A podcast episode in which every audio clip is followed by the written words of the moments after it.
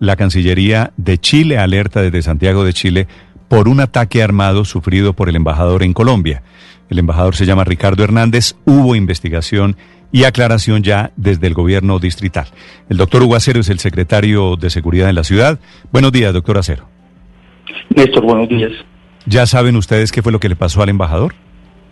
Pues ahí se tiene información básica sobre el lugar de sobre el lugar de los hechos en donde lo que sucedió realmente es un atraco de unas personas que precisamente iban a robar el celular. Lo que llamó la atención con el comunicado de la Cancillería es que hablaba de un eh, ataque eh, con armas de fuego sobre el vehículo en que iba el embajador. Y efectivamente, digamos, lo que realmente sucedió fue que el día eh, martes en la tarde, eh, sucedió el atraco en la carrera 11B con calles 97.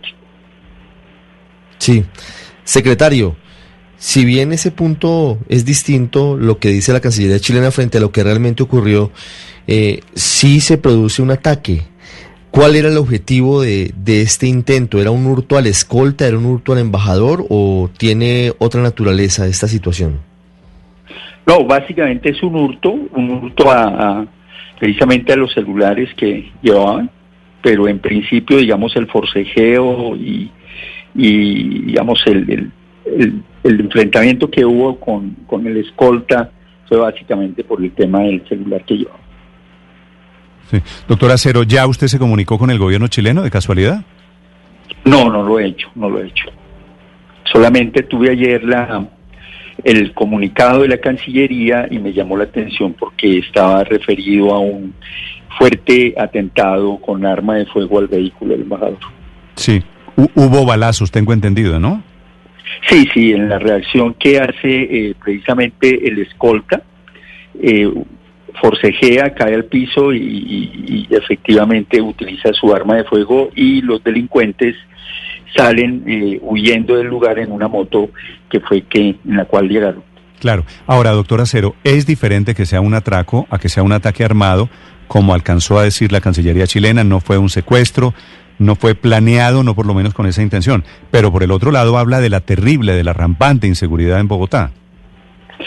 Sí, fue un hurto que se presentó y básicamente puede uno decir que eh, son casos que han venido sucediendo en la ciudad, pero que también hay que reconocer que han disminuido. Pasamos de 35 mil celulares que se robaron el año pasado a la fecha, comparado con eh, menos de 25 mil, eh, digamos, durante este periodo. Es decir, tenemos una reducción cercana a 10 mil casos.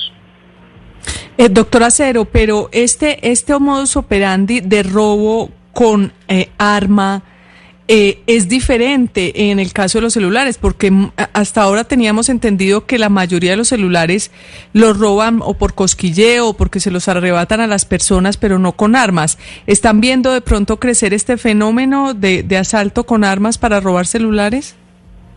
Estamos creciendo, eh, estamos viendo crecer precisamente un, digamos, hechos delincuenciales en donde se está utilizando este tipo de armas, inclusive en el caso de homicidios, llama la atención el incremento de los homicidios perpetrados por, por organizaciones criminales o ligados a actividades delincuenciales.